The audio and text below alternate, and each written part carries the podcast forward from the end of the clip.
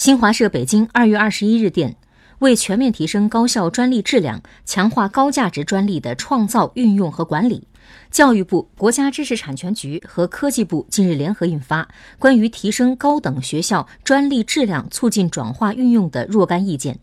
文件明确。科研人员应主动及时向所在高校进行职务科技成果披露，高校要提高科研人员从事创新创业的法律风险意识，引导科研人员依法开展科技成果转移转化活动，切实保障高校合法权益。